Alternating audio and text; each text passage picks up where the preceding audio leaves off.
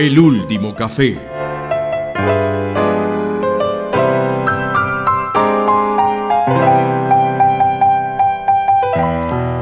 Hola Mario, ¿cómo estás? Hola amigo, ¿cómo te va? Siempre eres bienvenido a este consultorio. El consultorio de este café, este, yo, yo no sé si los que, los que los que montaron este café se imaginaron que iban a tener un consultorio aquí también. Yo no creo, ¿cierto? Yo- ¿Vos has hablado con el dueño de- acerca de eso? No, no, porque no quiero que me, que me identifique fácilmente, pero yo pienso que en realidad los que montan, si nosotros montáramos un café, que ojalá no se nos ocurra, en realidad la idea es que justamente cada mesa sea un consultorio, si no esto no, no funcionaría. ¿Te imaginas un sitio donde solo se tome café? Aburridor un poquito, ¿no? Puede ser porque eso te lo tomas en tu casa, pero Exacto. desde el momento que se sienta, o sea, tampoco, no, yo no creo que haya conversaciones que sean triviales, el momento que dos personas se sientan a tomar el café y, y conversan y dialogan sobre algo, ahí arranca el consultorio, ¿no? No, no, no siempre re- resolverán nada o- o algo importante, pero de eso se trata. O tal vez casi nunca resolverán algo, ¿cierto? Sí, porque por eso siguen existiendo estos consultorios eh, todavía tratando, dan- dando espacio para ver si alguna vez se resuelve algo y efectivamente esto sigue siempre igual. O siempre hay temas, siempre hay temas realmente. No siempre temas así tan profundos como los tuyos que me, ya, ya me tienes acostumbrado, pero Sí, tal vez eh, un poquito más, más cotidianos, tal vez también, pero, pero bueno. Em, ¿Te pediste el café? ¿O todavía estamos...? mm, te, te- por te ordenar. estaba esperando para no tomarte ventaja. Ah, bueno, Y sobre todo para que estuviera a la temperatura adecuada. perfecto. Eh, entonces pidámoslo y te cuento Listo. y te cuento que, que traigo entre manos hoy. Hoy sí, hoy sí vengo con el cuaderno y un par de anotaciones. Ay, mira, ya, ya, ya le hice seña a, a- a los que nos atienden siempre y saben nuestros gustos. Y pensaba, ya, ya no sé qué decir, si prefería los papelitos del buzón de sugerencia o que resucitaras el cuaderno. porque El cuaderno siempre impone respeto. De hecho, es que los papelitos estaban complicados, entonces yo creo que me va a tocar hacer como una, una, una investigación previa para poderles dar alguna respuesta. los papelitos que nos quedan, pues, pues te, te digo así muy rápidamente. Alguien nos preguntó sobre la conjetura de Maldacena. Ah, entonces, pero eso arreglalo vos porque no tengo idea de qué me está hablando, así que a mí, a mí no me da ningún tipo de nervios. Y otro nos está preguntando sobre, pre- sobre los premios Nobel de Ciencias y Matemáticas en general. Ajá. Entonces sí me gustaría como extraer de pronto alguno para ponernos de tema aquí, alguno en específico. O sea, la, la sección se llamaría el, el peligroso encanto de los papelitos doblados, ¿no? Porque ahí como que se, hay mayor atrevimiento en un papelito que después se doble y no dejarlo por escrito en un cuaderno de forma organizada. Eh, Exactamente. se presta más el, el poner un título así pro- provocador. Exactamente. Entonces pues em, ahí tenemos esa tareita. El problema es que vos sabes que mientras sigamos aquí conversando tenemos el riesgo de que sigan llegando papelitos. Entonces, No sé, ahí no, no, no, eh, no se puede utilizar eso, la casa se reserva el derecho de admisión de papelitos y todas esas cosas. sí, después de un cierto número de papelitos ya, ya, ya no más, ¿cierto? Porque- Alguna cosa así. No, pero antes todo lo contrario. Yo creo que todo eso es súper productivo. Tratemos, claro, claro, tratemos de no llegar a esa censura o a, autocensura. Que es- Mejor. que seguramente esa palabra ya, ya es un tema para algún café por ahí. Literalmente. Y bueno, pues entre las cosas que me atormentan aparte de los papelitos, eh, hay una palabrita, hombre, que te quería compartir hoy y que, y que tiene que ver mucho con, con, con nuestras labores científica y de, dos, y, pues, de ciencia y de docencia. Desaprender. ¿Vos qué entendés por desaprender? es una, palabra que se, dice mucho, la he escuchado mucho, y que es fácil de, entender lo que, lo que se quiere decir, pero no sé si es tan fácil de eh, ejecutar, porque es, fácil, es algo fácil de decir, olvídate de lo que aprendiste hasta ahora y empieza de cero. Pero eso tiene que ver con eh, algo que veníamos conversando el otro día cuando no tenés cuando el equipo no funciona que voy a decir de último lo apago y lo vuelvo a encender entonces eso ha funcionado esa cosa mágica que, que, me da tengo tengo mucha curiosidad de saber cuándo empezó eso de apagar y volver a encender si eso es propio de las tecnologías, si, si eso vino con la electrónica o en la antigüedad también se apagaban y encendían cosas cuando no se comprendían. Eh, ahí te lo dejo como flotando para, que para que no duermas tampoco. Pero, eh, como digo, es fácil de implementar en un equipo. Lo apago, empiezo de nuevo, de cero. ¿Cómo se hace eso con, con un aprendizaje adquirido? es, eh, no sé, para buscar un término ahí, un camino intermedio, estoy pensando en, eh, seguro no tiene nada que ver con lo que vos querías que yo piense, pero en cuestiones científicas donde el cerebro, por ejemplo, mm, sufre algún tipo de trauma, algún tipo de, sí, por un accidente o una cirugía invasiva, complicada, y que eh, implica que que luego de, ese, de esa acción la persona deba iniciar un aprendizaje de, nuevo porque, es, porque esa parte, digamos, de su cerebro ya no está o ya no funciona, ¿no? Personas que les ha tocado, o, no sé, que escribía con la mano derecha, em, comenzar a escribir con la izquierda o aprender un lenguaje de nuevo, pero implica eh, una acción muy, muy radical eh, a nivel del cerebro. Lo que vos decís se, se supone que uno eh, debería ejecutarlo por cuenta de uno. Ah, listo, voy a desaprender y aprender. No sé cómo se hace. La respuesta corta, no tengo idea. No tengo idea si se puede hacer, pero... O simplemente es que cuando vos aprendes algo nuevo, aceptas de que eso nuevo vaya tapando y ocultando lo que creías digamos, que no es una, acción de borrar, sino de reescribir, ya que estamos en la parte esta tecnológica. Es como que no, podemos borrar un archivo, pero lo que podemos es escribir otro encima.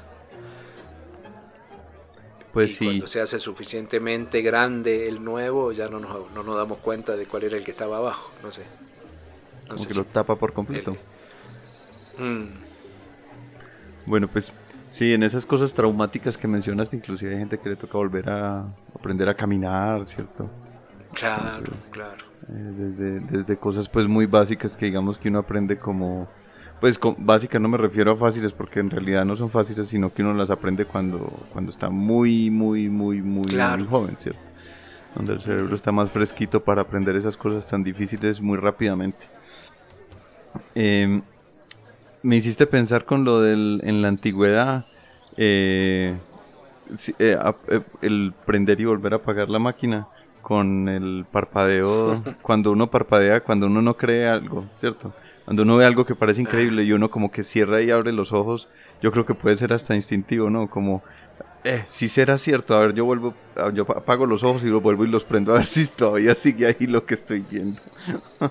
E-, ese, ese gesto de caricatura de restregarse los ojos para, para, para volver a ver. exactamente, a ver si, si, no era una ilusión.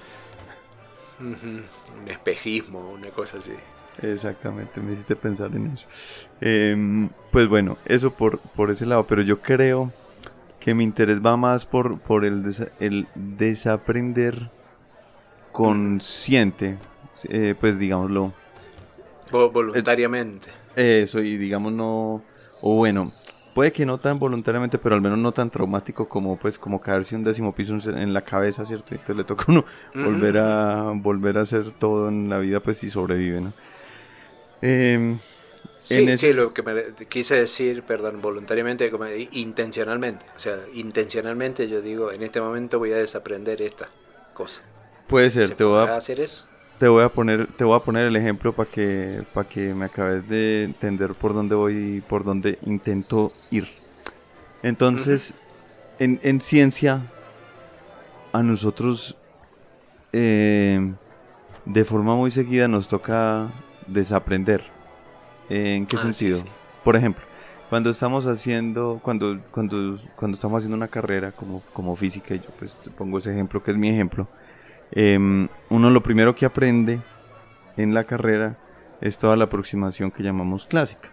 Entonces la, la mecánica newtoniana, la mecánica lagrangiana, y aprendemos todo este, un conglomerado de matemáticas, de conceptos y de, y de fenómenos desde una perspectiva, esta perspectiva para la naturaleza. Y uno hace una transición, uno empieza la transición normalmente en, una, en un curso eh, que se llama física moderna, transición hacia lo ultimito, digamos, al último, como diríamos en mi tierra, al último en Guaracha, ¿cierto? Lo más reciente. Entonces, ahí uno llega lentamente a la mecánica cuántica.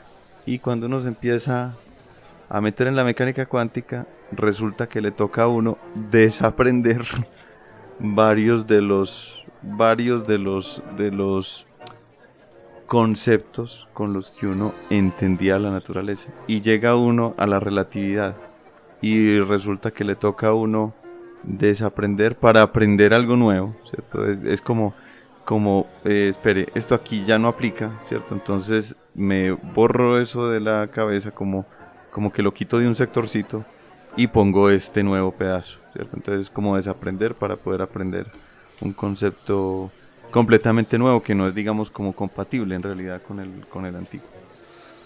Entonces ese es un desaprendizaje, de, de hecho es como un desaprendizaje para poder aprender, ¿cierto? Eh, conscientemente, intencionalmente, así como dijiste vos, pues claro que le llega a uno por sorpresa, porque uno está haciendo su carrera y uno nunca le dice, no, oiga, ojo que por allí le va a tocar hacer, uno sí más o menos puede que se lo, ¿cierto? Que se lo, que se lo sospeche, pero uno en realidad lo coge por, por, sorpresa. Claro, pero sí, no, entiendo ahora bien lo, por dónde ibas y claro, eh, también tenemos eh, el ejemplo de la estructura atómica, cuando se fueron proponiendo distintos modelos, que un poco también por lo que es lo que vos mencionabas, o, o si vamos más atrás con lo del el éter o el flojisto, es decir, cosas que funcionaban en un momento y ya lo hemos conversado muchas veces, es decir, bueno, el día se, se propone algo diferente y uno lo acepta, porque realmente eh, cuando estás haciendo ciencia eh, no estás comprometido íntimamente, no sé cómo decirlo, es decir, no, no forma parte de tu vida, sino que es una, una postura que vos entendés cuando estás haciendo ciencia de que es normal de que suceda eso, por lo tanto, como digo yo, no te da nervios, no te da nervios decir, eh, pero sin embargo se mueve, como decía algún colega tuyo. Eh, vas cambiando eh, ideas, vas aceptando cosas nuevas, vas, vas adquiriendo nuevas miradas que te permiten ver de otra manera lo que estabas viendo hasta ese momento. Pero digamos, sos, sos un operador del conocimiento, ¿no? Entonces lo, sabes que si haces ese cambio vas a llegar más lejos, y el día de mañana a lo mejor te das cuenta que por donde ibas también estás equivocado y tenés que retroceder. Pero uno está siendo operador de ese conocimiento. Eh, la confusión inicial es cuando uno, yo pensaba, bueno, yo tengo que cambiar cosas mías, de mi vida. Claro, eh, el, conocimiento también me pertenece, ¿no? Entonces estaba buscando, mientras te escuchaba, si, si uno, pues, estás hablando de desaprender. Eh, conocimientos. Y eso se entiende, está bien, es, es, lo que nos pasa cuando hacemos ciencia.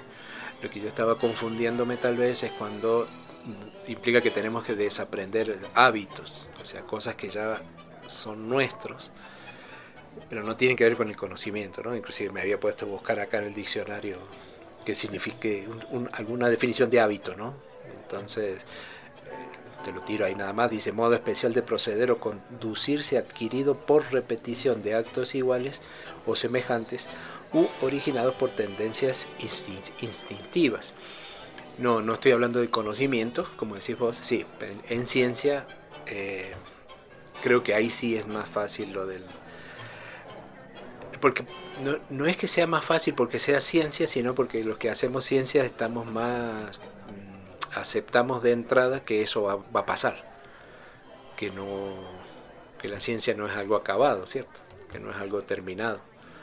Y eso es lo que lo hace apasionante, tal vez. El que no... Porque si ya se supiera todo, no habría científico. Solamente tipos conversando en un café. Efectivamente. Eh, conversando sobre el pasado de la ciencia. Cuando no se sabía todo. Cuando no se sabía todo, claro. A ver, me dejaste pensando en una cosa y te, y te la tiro así, porque, pues, o sea, de una, preguntica así candente. Eh, ¿Y no será que el conocimiento también tiene que ver con nuestros hábitos?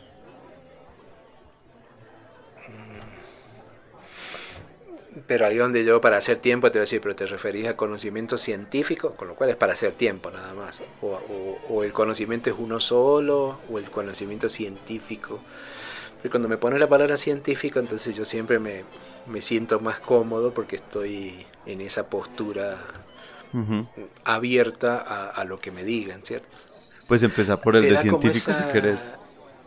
Porque digamos, es la gran diferencia de un tema que nos gusta tanto a nosotros, que una, cosa es hablar cualquier bobada, otra cosa es decir, hacer pseudociencia, hacer un charlatán, pero cuando vos aceptas que algo es científico, de verdad, te da esa tranquilidad, ¿cierto? Entonces tenés esa postura desprevenida, estás, aceptas cómo son las cosas y te tratas de entender, y si eso no funciona no pasa nada. El problema es cuando cuando estás escuchando cosas que no tienen esa garantía de ser científica para mí. Ah. por ese lado la cosa. Me parece que más lo del... Eh, ya me olvidé la primera parte que dijiste, pero habías relacionado, sí, era algo de un hábito, dijiste.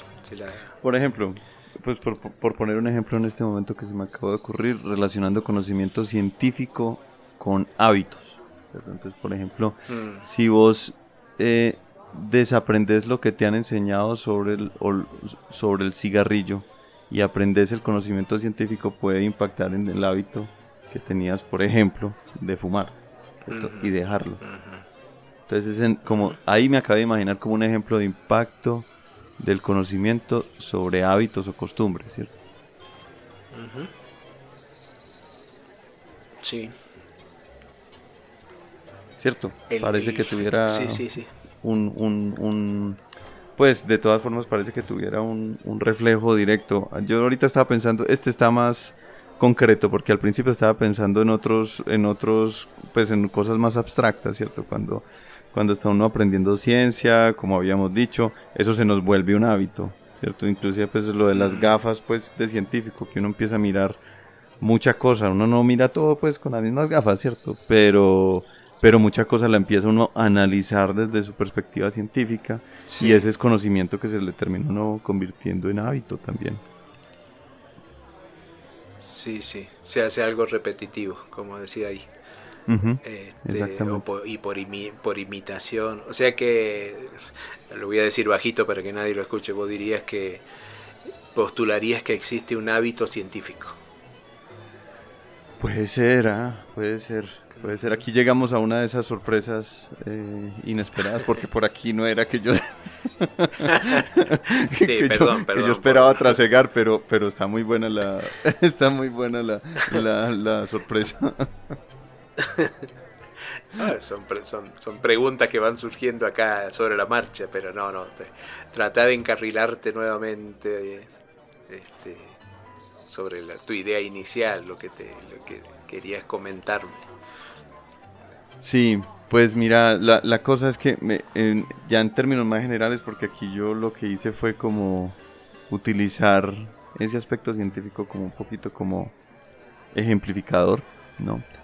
Eh, y en términos más generales yo me preguntaba qué es lo que le hace a uno sentir la necesidad o llevar a cabo el, ese, ese, ese accionar de desaprender, ¿cierto? Entonces, eh, pues yo te puse el ejemplo con, con, con, la carrera, ¿cierto? Con la carrera de física, pero en términos generales, en, en la vida, por ejemplo, ¿qué será? ¿Será cuando le dicen a uno o será que todos tenemos por ahí de pronto algún suceso, ¿cierto? Como una cosa inesperada que nos muestra que las cosas que nosotros concebimos no son así y nos toca replantearnos todo. ¿O, qué opinas? Y ese desaprender que vos planteas no será simplemente una, por decir, una búsqueda desesperada o diría una resistencia desesperada a darse por vencido. Porque es como lo, lo, de aquellos laberintos que vos planteabas alguna vez, como decir esto no, por acá no es la salida, por acá no es la salida. Y es la gran diferencia entre decir, no, es que no voy a salir de acá porque no encuentro la salida. A, decir, no, voy a empezar de nuevo porque la salida tiene que estar en otro lado. Digamos, llevado a una cuestión científica, como decir, el que se empecina porque quiere demostrar que algo es así, o que eso es lo que explica algo y cuando no puede, no puede, no puede, eh, es del momento de tomar la decisión de decir, bueno, que tal vez todo esto que estoy planteando no, no estaba bien desde el principio, o trato de buscar dónde está la falla, o aparece alguien que me dice, no, es que si lo miras de este otro lado vamos a llegar más lejos y listo, toca desaprender eso, dejar de lado esa idea y empezar a caminar una teoría diferente, ¿no? es como una, actitud frente a no darse, a no aceptar de que no podés llegar a la, solución que creías que la tenías más cerca. Casi que me parece que algo bueno el, desaprender en ese sentido. Cuando, cuando, digamos, cuando ves lo inútil de seguir insistiendo, ¿cierto? Sobre todo porque, claro, si lo ves desde el punto de vista científico, no, eh, tal vez, no sé si ahora voy a decir una barbaridad, que en otros casos, o en otras épocas, o en otras profesiones, no sé, cuando ves que no funciona lo que estás creyendo, a veces intentas forzar a que todo funcione y le empezás a añadir cosas. Le metes cosas eh, paranormales, le metes cosas extras energéticamente difíciles de, definir, qué sé yo, para que te para porque porque seguís empecinado en que en que eso funcione. Pero si lo ves con la este, suficiente distancia y objetividad, no sé, se puede decir, aceptás de que por ahí no va y listo, no pasa nada. No, me va a cambiar la vida, ¿cierto? No debería. O de hecho puede que me cambie la vida, ¿no? Porque en principio si uno está, pues de todas formas, imagínate, me estoy poniendo en este, en este momento en el papel de, de alguien que ha trabajado por una, en una teoría por 10 años. Y a los 10 años, después de trabajarle mucho, definitivamente desiste porque se da cuenta que tiene que, pues que, que, no va a funcionar, ¿cierto? Que no, que por mucho que le intente, pues o sea, ha intentado todo y nada, y nada, y nada, y nada, y nada eso de todas formas es un cambio de vida. Pues yo, o sea, yo evidentemente voy a seguir, pues, o sea, yo creo que te entiendo lo que vos dijiste, es como voy a seguir viviendo, ¿cierto? Y voy a cambiar como de perspectiva, pero, pero si es un cambio de vida, ¿no? Bueno, ahí también hay un detallito, ¿no? Porque estás hablando, estamos hablando de cuestiones científicas y estamos hablando de actitudes de un o sea, cuestiones científicas y estás hablando de un científico. El que debe desaprender es el ser humano, el científico. Pero ahora que me hiciste que, mencionaste ese ejemplo, me hiciste acordar de, casos que ya también lo hemos conversado, de personas que han dedicado su vida a, por algo que ellos creen, que en algún momento alguien les demuestra que lo que ellos estaban pensando estaba equivocado y, y se mueren porque el científico tiene la vida acotada, pero la teoría no necesariamente la tiene la vida acotada. Entonces, y que muchos años después otros científicos, otros continuadores, eh, digamos, retoman la idea y demuestran que en realidad no, aquel no estaba equivocado. ¿no? Estoy pensando en el caso de Luigi Galvani. Y Luigi Galvani en 1791 y, y lo que uno puede hoy en día mirando hacia 1791 eh, puede encontrarlo de una mirada totalmente diferente, decir, no, es que no estaba equivocado, pero él se murió sintiendo que estaba equivocado. Entonces también eh, hay, un factor acá de, tiempo importante, de que las, digamos, no, las teorías y las, las, acciones estas en pro de una búsqueda científica o de un desaprender, eh, tal vez no deberíamos mirarla con los tiempos humanos, ¿no? Pero con las personas habrá pasado muchas veces personas que, que, mueren o se, habrán suicidado. Es triste por, por, sentir que estaban equivocadas y a lo mejor varias generaciones después alguien dice, no, es que estaba bien. No, no había visto el, el, signo, que es como pasa con los parciales a veces. no, es que tenías ahí un, un signo más y, estaba bien, pero ya es tarde, ¿cierto? Sí, nosotros cuando estábamos estudiando teníamos un, un pequeño mito que uno estaba haciendo un parcial y le aparecía por ahí un raíz de dos. De la nada aparecía un raíz de dos y se le tiraba a uno la respuesta.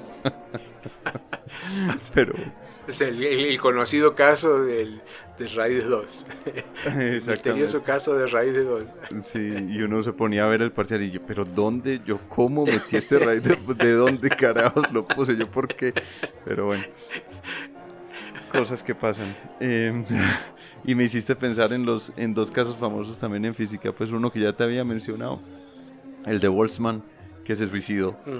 Que se suicidó, pues, pero fue una frustración ahí profesional porque él, sí estaba muy convencido de lo que, que, lo que estaba haciendo estaba correcto y estaba correcto. Pues, y estaba correcto. Pero pues pero pero el resto de la, de la comunidad científica lo, lo apartó pues completamente y lo, y lo redujo pues a, nada, ¿cierto? Em, y el caso de Einstein, que él mismo pensó que lo de la constante cosmológica en su, en su ecuación de la, de la gravedad eh, o de la relatividad general mejor, eh, estaba erróneo y ahora sabemos que efectivamente estaba bien. Entonces, pues, otro caso ahí eh, pues digamos como triunfador de Einstein. Einstein tiene varios casos triunfadores y otros no tan triunfadores, pero bueno, ese es, ese es, ese es uno. El otro de Einstein es el que él trabajó en una teoría para unificar todas las interacciones toda su vida y al final no, no se pudo, pues se murió con ganas de, de hacer eso, ¿cierto? Em, sí, eh, pues a ver, tratando de, de retomar un, un, un poquitico es, a mí me parece muy interesante eso que dijiste porque precisamente muestra que inclusive llega, pues estás como respondiendo en realidad mi, mi pregunta a través de ejemplos. Porque mira que en esos casos... mucho que haber, haber respondido alguna vez una pregunta, aunque no me di cuenta en qué momento la respondí. Yo solo estaba haciendo tiempo hasta que me dijeras esa palabra. Ok. porque mira que eh, eso muestra que en algunos casos ¿cierto? La gente se atraviesa con alguien o con un suceso que le muestra que debe cambiar de rumbo, ¿cierto? Que debe, que lo que había aprendido le va a tocar echarlo en un saquito roto y aprender otra cosa, Y hay otros, y, y, o inclusive esas mismas personas, o hay otras personas que nunca van a tener esa dicha, porque eso a la hora de la verdad puede que sea doloroso, pero a la hora, pero ya despuesito es una dicha, Porque ya está uno más cerca de algo más, más propio, mejor, ¿cierto? O sea, más adecuado a lo que, a lo que es la naturaleza o lo que es o a lo que somos, ¿no? Entonces, eh, hay gente que inclusive no tiene esa dicha y puede morirse pensando que lo que estaba haciendo era correcto y o lo que había aprendido era correcto y, no era así. Entonces, muy bacano. Respondiste, Mario, sin querer queriendo, como diría. sí, sí. Sí, sí, para, para como, como tengo confianza con vos, te voy a decir, fue, fue sin querer, exactamente. de todas maneras, estos temas que, que vos mencionas nos vuelven a hacer pensar algo, esos ejemplos imaginarios que hemos conversado alguna vez, de que, sobre todo de cara a los, a los que se tengan interés de iniciar el camino de la ciencia, ¿no? de, ser científicos, de que tener como en, esa mesa de admisión, ahí en la entrada, darles el reglamento, no sé, darle bien a entender qué, qué significa ser científico y qué significa hacer ciencia o ser parte de la ciencia, ¿no? ¿Cuáles, cuáles son los roles que tenemos, porque si no sé si se confunden esas cosas y y se, traen esos comportamientos habitualmente humanos de pensar que la ciencia soy yo y la ciencia es mía y yo soy el que hace ciencia, eh, se corren esos peligros eh, de haber entendido mal de entrada la cosa como era, ¿no? y, de alguna forma el hecho de que haya mucha ciencia y muchos científicos te, te ayuda a que entre todos nos, nos controlemos y nos nos hagamos el camino más suave, porque el que hace ciencia por sí mismo solo, eh, las probabilidades que, que, se equivoque son, son más, más grandes, ¿no? Sí. O, es muy, muy débil del camino así. Y, lo que, y refuerza lo que vos habías dicho el otro día, que, que en realidad un científico no puede hacer ciencia solo, pues, o sea, no puede estar como en una burbujita por allá sin comunicar lo que hace porque puede, porque puede estar incurriendo pues en errores y, y no darse cuenta y precisamente a través de la comunicación con una comunidad científica o inclusive yo diría por fuera de la comunidad científica para los temas específicos de ciencia pues como para hacer ciencia como tal puede ayudar como a eso, como por lo menos a levantar alarma, ¿cierto? De, oiga, espere un momentico que de pronto tal cosa, ah, si uno no sepa, ¿cierto? Pues porque hay veces hay cosas que a uno le parecen sospechosas, pero uno no sabe estrictamente que hay algo malo, pero uno, le, uno sí puede decir, eh, eso está como muy raro, ¿cierto? Eso a mí no me convence, yo lo volvería a hacer o lo revisaría o alguna cosa.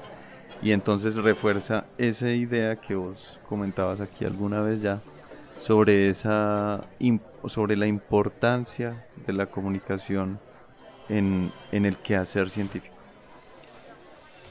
Sí, y yo, bueno, yo, yo mismo me corrijo sobre algo que, que, dijiste, porque en realidad vos, decías, bueno, es que la idea es que no se puede hacer ciencia en una burbuja. En, en realidad tal vez habría que cambiarlo y decir eh, eh, de que hay personas que se creen que están haciendo ciencia en una burbuja.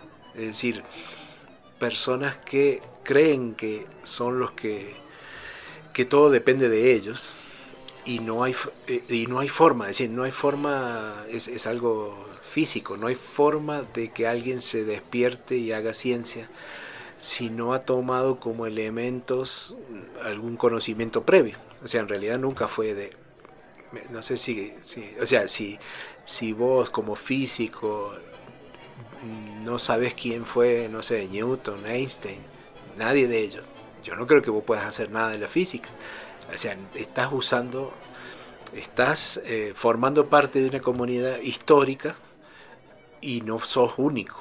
Por más bueno que seas en lo tuyo, formás parte de una comunidad. O sea, sos de una comunidad científica. Por más que te creas que sos el mejor, eh, sí me... O sea, si vos si fueras jugador de fútbol y decir, no, lo mío es hacer goles, yo no tengo que pedirle permiso a nadie y soy bueno haciendo goles y parecería que sí, depende de vos nada más, que, que también le pega la pelota. Pero en física, en química, en cualquier cuestión científica podés ser muy bueno, como pensar, muy veloz para pensar, muy tener mucha imaginación, ver las cosas con mayor claridad, pero no estás trabajando solo, estás trabajando de la mano de, de los Newton, de los Bohr, de, de, todo el mundo que ha hecho algo, sos parte, no es es, un destino inexorable, no, no te podés, no podés hacer ciencia solo porque nunca estás solo, porque si haces ciencia no estás solo. O sea, no hay forma. Llamarle, ponerle otro nombre, porque no estás solo. No hay forma de hacerlo. No formas parte de un equipo gigante. Es, es, la triste realidad que habría que contarle a muchos que se piensan que la ciencia empieza con ellos. Sí, y un equipo con gente muerta. Un montón de gente muerta. Sí, sí, no, de la mayoría del equipo está muerto. y, y, y, no lo puedes evitar. Sí, sí, sí, claro. Efectivamente, no, completamente de acuerdo. Me hiciste, me hiciste pensar en, en, en el despertar en, en, la ciencia. Cuando, de nuevo, voy a ir a... Yo, yo sé que te tengo cansado con mis historias de cuando estudié física, pero esta es la última, te lo prometo, no, no, no, por el día de hoy. Me, me, me, gusta conocer cómo, cómo encontrar la explicación de por qué llegan a esto finalmente. Porque mira, me acuerdo que cuando, cuando, justo cuando empecé, justo cuando empecé, eh, yo no sé por qué los muchos de los que llegaban a la carrera eran más bien picaditos, o sea, un poquito engreídos, ¿cierto? Porque pues yo creo que, mejor dicho, yo creo, tengo una posible explicación, pero no estoy completamente seguro, y es que pues entrar a una física, ¿cierto? Entonces que es muy difícil, que no sé qué, que no sé cuáles, que no sé cuáles. Para elegidos. Exacto. Y habían yo me acuerdo que había un compañero que no voy a mencionar el nombre, de hecho no lo veo hace muchísimos años, no sé qué habrá pasado con él, eh, eh, que, que llegando a física, llegando a física sin haber estudiado física, y pues de la misma mía y todo, o sea, estábamos todos parejos, decía que estaba acabando de escribir una teoría de gravedad cuántica. Ay, Epa por favor. pues, eh, y entonces ese, ese despertar dentro de lo que es en realidad la física, me acuerdo que fue doloroso. porque fue traumático, porque sí, o sea, es darse cuenta de, es eso, o sea, le toca a uno literalmente desaprender lo que estábamos diciendo, le toca, pues yo estaba convencido de una cosa, ¿cierto? Le toca a uno renunciar a eso que esté convencido esté ligado inclusive a su propio ego, ¿cierto? A su propia comprensión de, de, sí mismo, ¿cierto? Y, y, arrancar, arrancar de cero.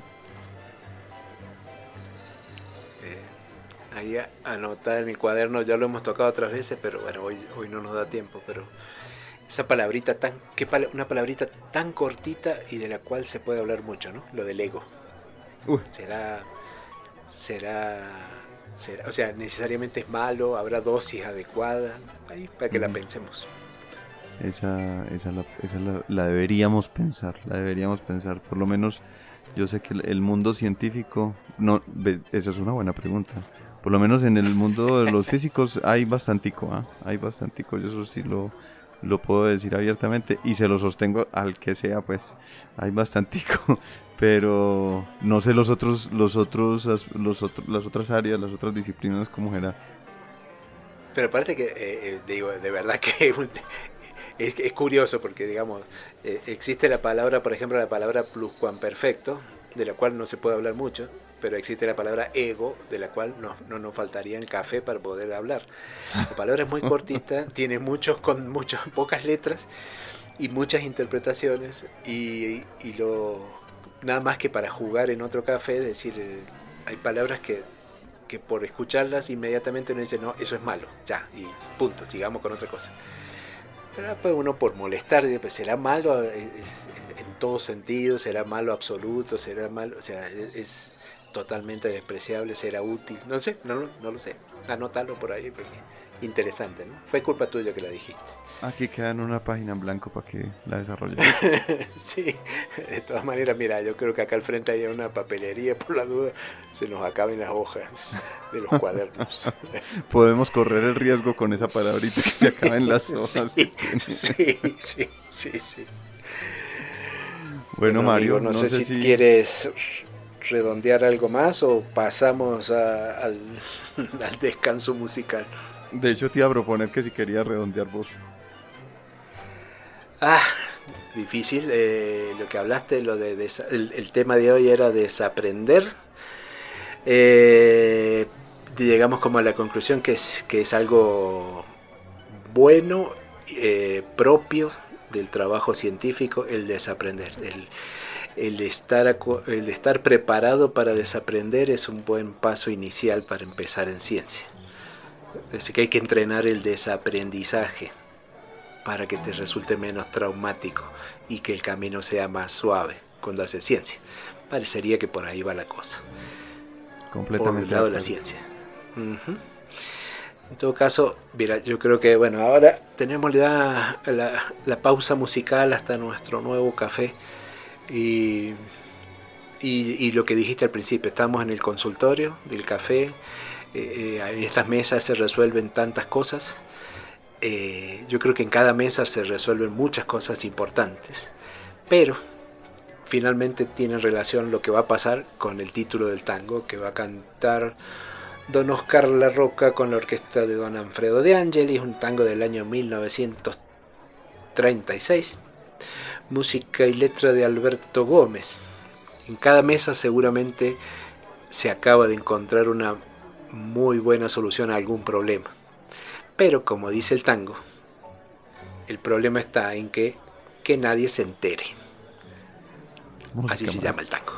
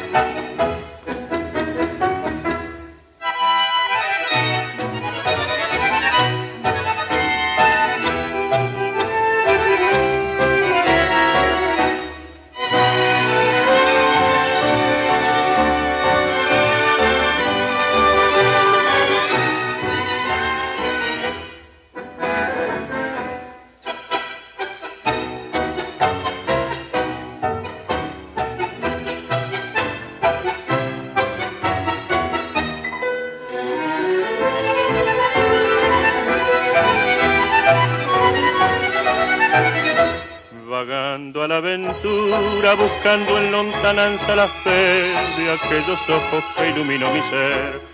Deshecho por el sino, muriendo la esperanza, llegué hasta la barriada que vio mi amor nacer. La misma calma quieta de aquellas noches bellas, hallé para castigo de la recordación, tan solo está en silencio la ventanita aquella, donde con versos locos rimaba mi ilusión que nadie se entere que he vuelto a buscarla, volcando la fiebre de mi soledad, que nadie le diga que he vuelto a llamarla y al ver que no estaba me puse a llorar, que nadie se entere el loco he golpeado la reja querida que me oyó cantar y a nadie le digo, bonita amiga, que has visto en mis ojos la pena sangrar.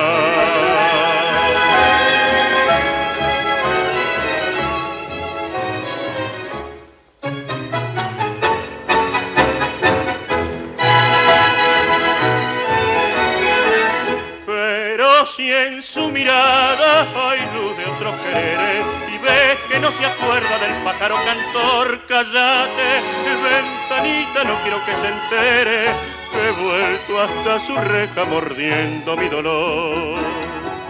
Que nadie se entere que loco he golpeado la reja querida que me oyó cantar y a nadie le digas, ventanita amiga, que has visto en mis ojos la pena sangrar. El último café.